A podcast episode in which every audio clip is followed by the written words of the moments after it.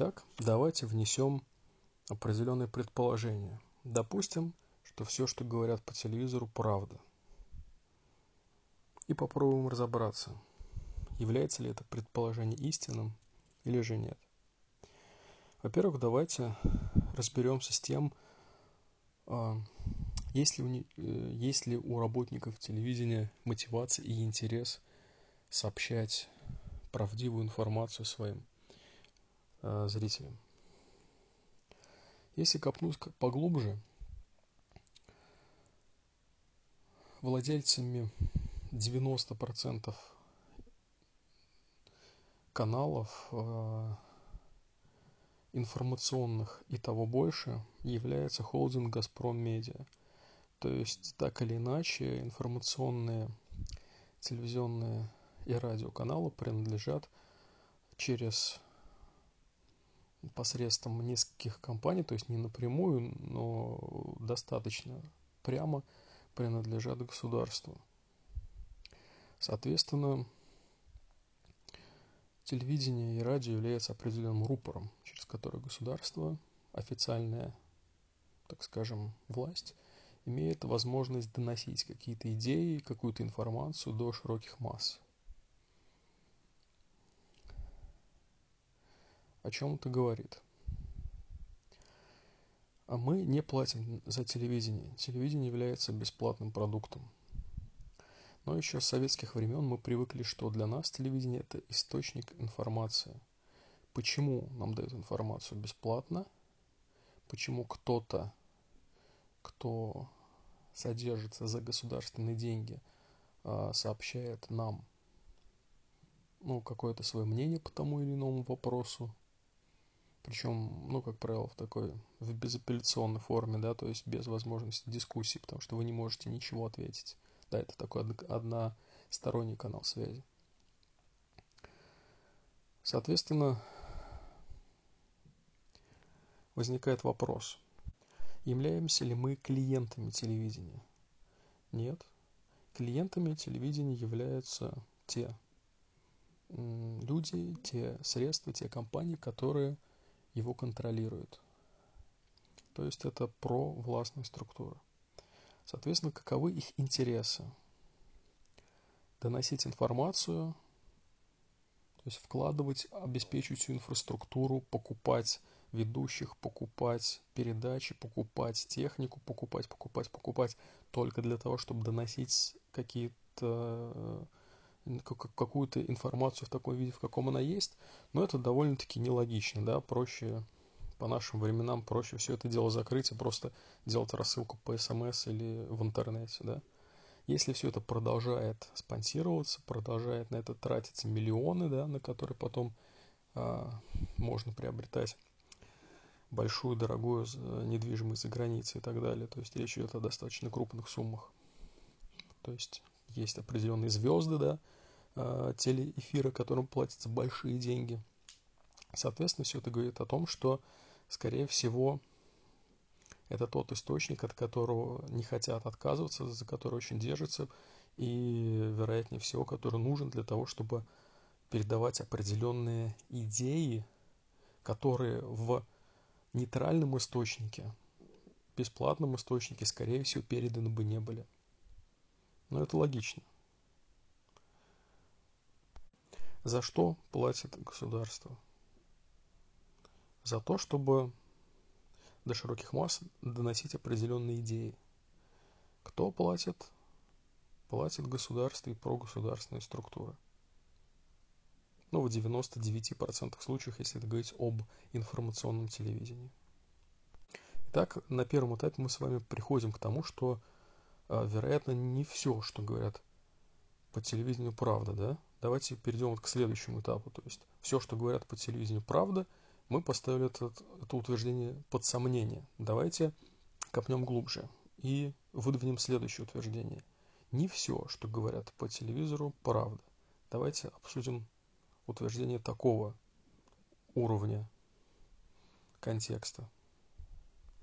Если взять общую направленность информацию, общий такой информационный поток и выделить из него основные идеи, А я, кстати, научился в последнее время это делать, то есть не слушать слова, не слушать бла-бла-бла, слушать именно те идеи, которые доносятся через, ну, массово доносятся через программы, начиная от утренних э, таких развлекательных, заканчивая сугубо информационно-аналитическими, да, и доносятся, ну, по крайней мере, я вижу и слышу в достаточно явной степени, что до меня пытаются донести такие идеи, что проблемы практически отсутствуют, мы всегда правы, наши оппоненты всегда неправы, и все проблемы там у них.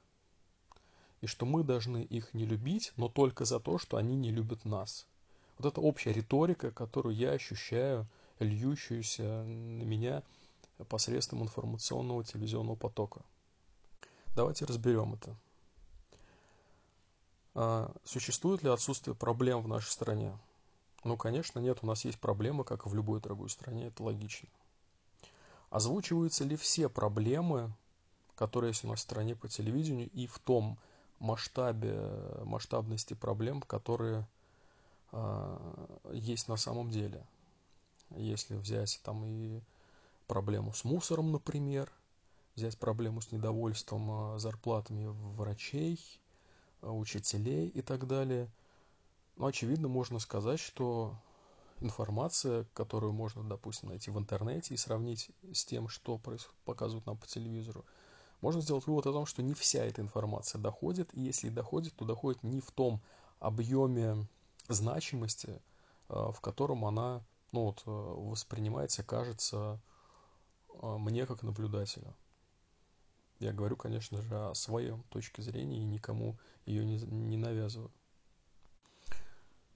А, следующий вопрос. Все проблемы у наших оппонентов, да? Но очевидно, что у других стран тоже есть проблемы, это естественно. И являются ли они более крупными, чем у нас? Но я бы не сказал, потому что если судить по уровню развития науки и техники – большинство стран мира а, обгоняют нас, а те страны, которые приняты считать нашими оппонентами, обгоняют нас на несколько десятилетий. Мы не производим компьютеров, мы не производим какую-то современную технику, мобильной связи или компьютерную технику. Все, что мы делаем, это лепим свои лейблы на а, технику китайского производства. Может быть, это не так критично в современное время, да?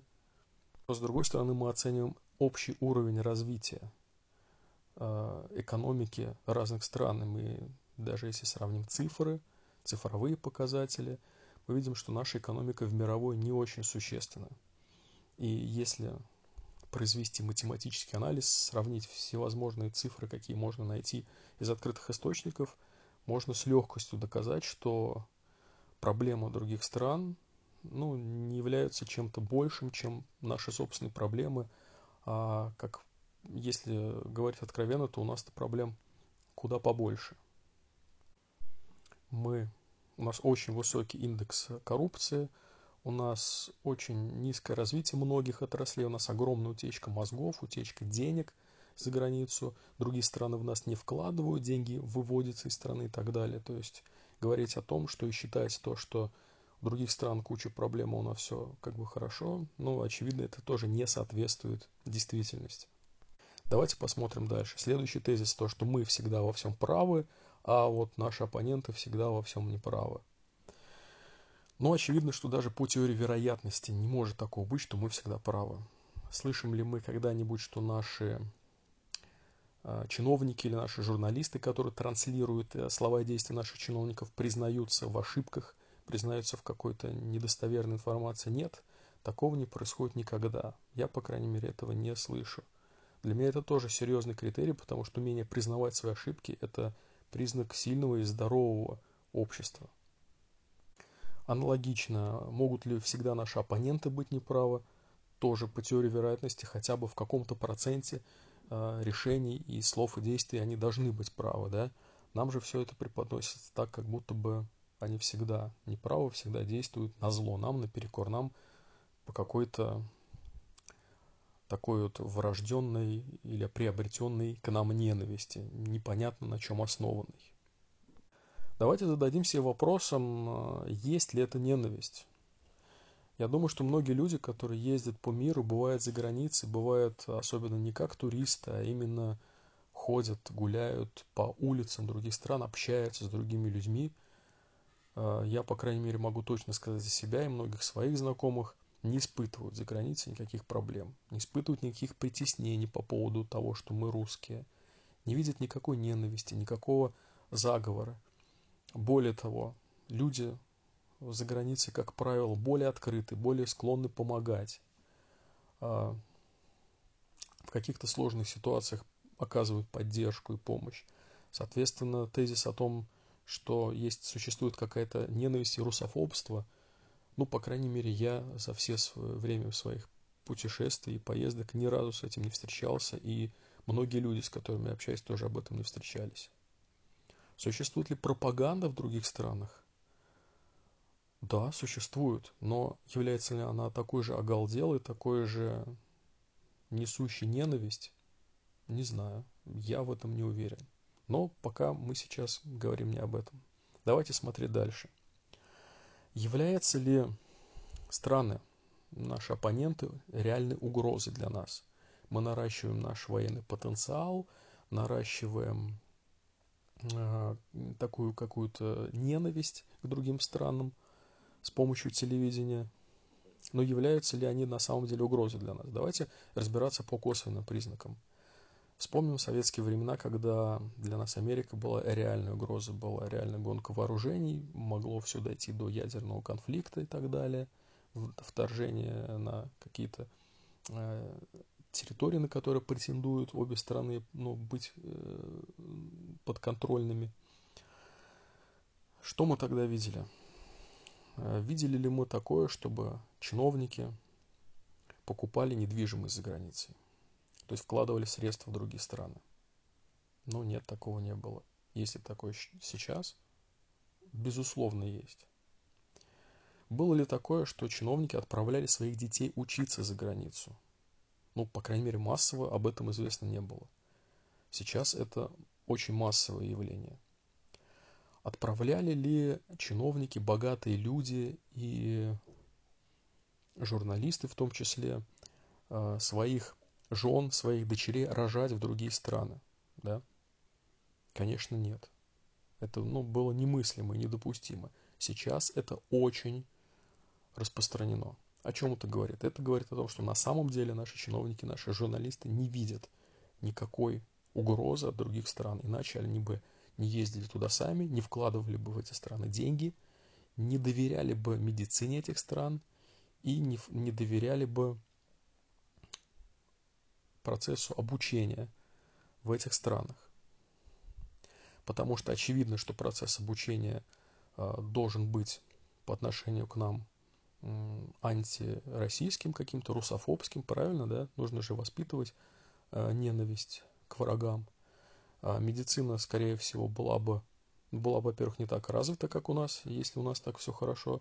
Во-вторых, а, соответственно, возможно, медицина вообще бы не предоставлялась бы а, представителям ну, какого-то страны, оппонента, да, соперника. Ну и, соответственно, вкладывать в экономики других стран в виде инвестиций в недвижимость тоже не совсем было бы правильно, потому что это и налоги, и, ну, это, по сути дела, косвенная поддержка – стран оппонентов. Соответственно, мы видим, что наши люди не видят реальной угрозы от других стран. Давайте заглянем с другой стороны. Видят ли другие страны угрозу с нашей стороны?